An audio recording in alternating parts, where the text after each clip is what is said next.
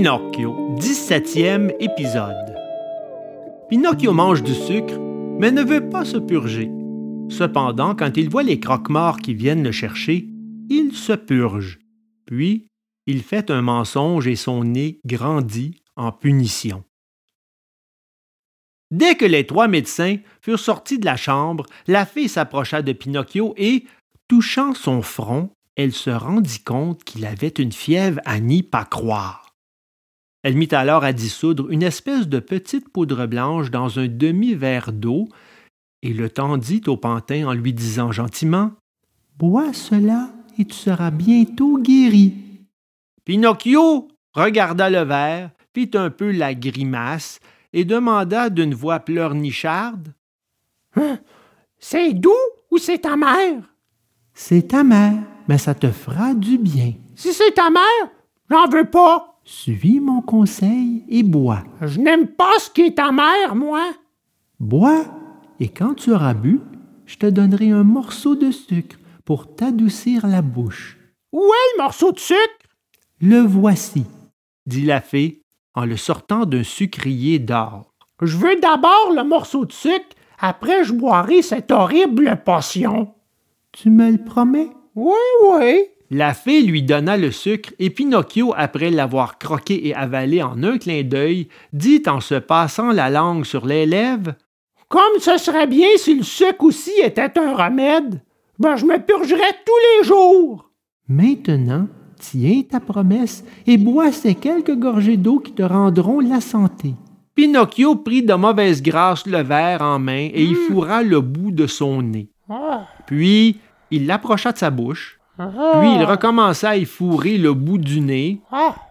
Enfin, il dit Ah, oh, c'est trop amer! C'est trop amer! Oh, je peux pas le boire! Comment peux-tu dire ça alors que tu ne l'as même pas goûté? Oh, je l'imagine bien, je l'ai senti à l'odeur. Je veux d'abord un autre morceau de sucre et puis je boirai. Alors la fée, avec toute la patience d'une mère aimante, lui déposa sur la bouche un autre bout de sucre, puis lui présenta le verre à nouveau. Ah, je peux pas boire comme ça, dit le pantin en faisant mille grimaces. Pourquoi? Parce que ce coussin me gêne. Ce coussin-là que j'ai sur les pieds. La fée enleva le coussin. Ah, c'est inutile. Comme ça non plus, je peux pas boire. Qu'est-ce qui te gêne encore? La porte. La porte de la chambre qui est à moitié ouverte. La fée alla refermer la porte de la chambre. En tout compte fait, cette potion amère, je peux pas la boire. Non, non et non. Oh, oh, non. Mon enfant, tu le regretteras. Je m'en moque. Tu es gravement malade. Je m'en moque. La fièvre t'emportera d'ici quelques heures. Je m'en moque. Tu n'as pas peur de la mort? Pas du tout. Plutôt mourir que boire ce mauvais médicament. À cet instant même, la porte de la chambre s'ouvrit toute grande et, dans la chambre, entrèrent quatre lapins noirs comme l'encre qui portaient sur leurs épaules un petit cercueil. Ah, comme voulez-vous?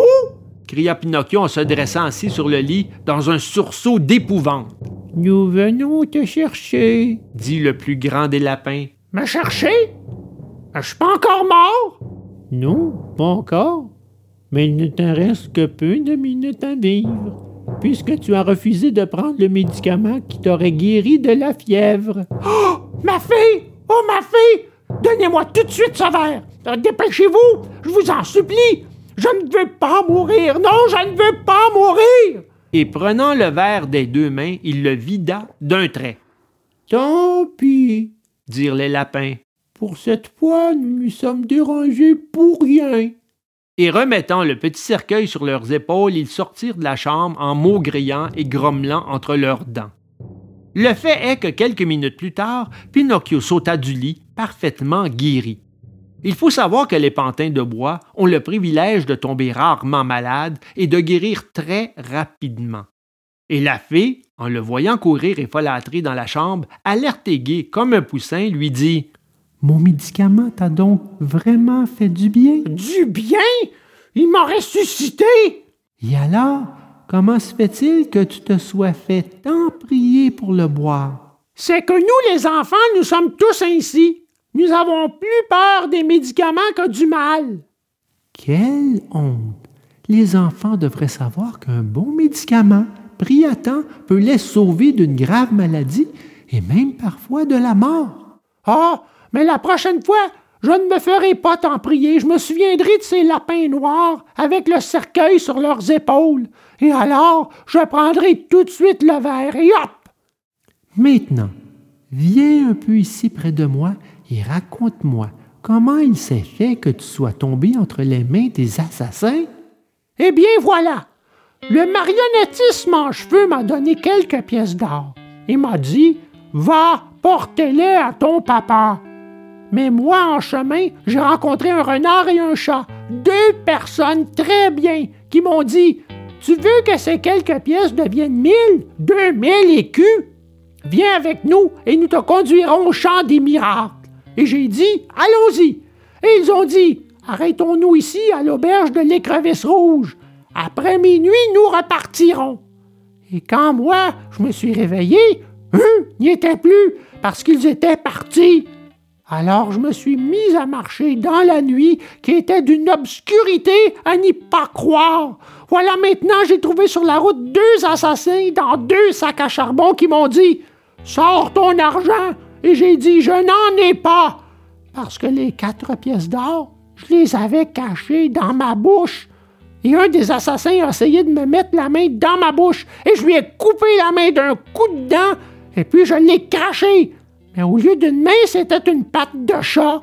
Et les assassins m'ont poursuivi et on a couru, on a couru. Et finalement, ils m'ont rattrapé et m'ont attaché par le cou à un arbre de cette forêt en disant Nous reviendrons demain et tu seras mort. Ta bouche sera ouverte et nous pourrons aussi t'enlever les pièces d'or que tu as cachées sous ta langue. Et où as-tu mis ces quatre pièces maintenant? Oh, je les ai perdues, répondit Pinocchio. Mais Oh. c'était un mensonge, car en réalité, Oh. il les avait dans sa poche. À peine eut-il fait ce mensonge que son nez, qui était déjà long, s'allongea encore de deux doigts. Et où les as-tu perdus? dans la forêt, à côté d'ici. À ce second mensonge, son nez grandit encore plus. Oh, oh, oh, oh. Si tu les as perdus là-bas, nous les chercherons et nous les retrouverons, car tout ce qu'on y perd se retrouve toujours, Ah, ah, maintenant que je me rappelle bien, répliqua le pantin s'embrouillant. je ne les ai pas perdues, ces quatre pièces. Euh, Je les ai avalées sans m'en apercevoir en buvant votre médicament. À ce troisième mensonge, son nez s'allongea de Oh! façon si extraordinaire que le pauvre Pinocchio ne pouvait plus se tourner de quelque côté que ce fût. Oh, S'il se tournait d'un côté, son nez tapait contre le lit ou les vitres de la Oh! fenêtre. S'il se tournait de l'autre, il tapait contre les murs ou la porte de la chambre. S'il levait un peu la tête, il risquait bien de crever un œil de la fée. La fée le regardait et riait. pourquoi riez-vous? lui demanda le pantin tout confus et soucieux à cause de ce nez qui grandissait à vue d'œil. Je ris des mensonges que tu fais. Comment savez-vous que ce sont des mensonges? On reconnaît tout de suite les mensonges, mon enfant, parce qu'il y en a de deux sortes. Il y a les mensonges qui ont les jambes courtes et les mensonges qui ont le nez long. Les tiens, justement, sont de ceux qui ont le nez long. Pinocchio, ne sachant plus où se mettre de honte, tenta de s'enfuir de la chambre, mais il n'y réussit pas. Son nez était devenu si long qu'il ne passait plus par la porte.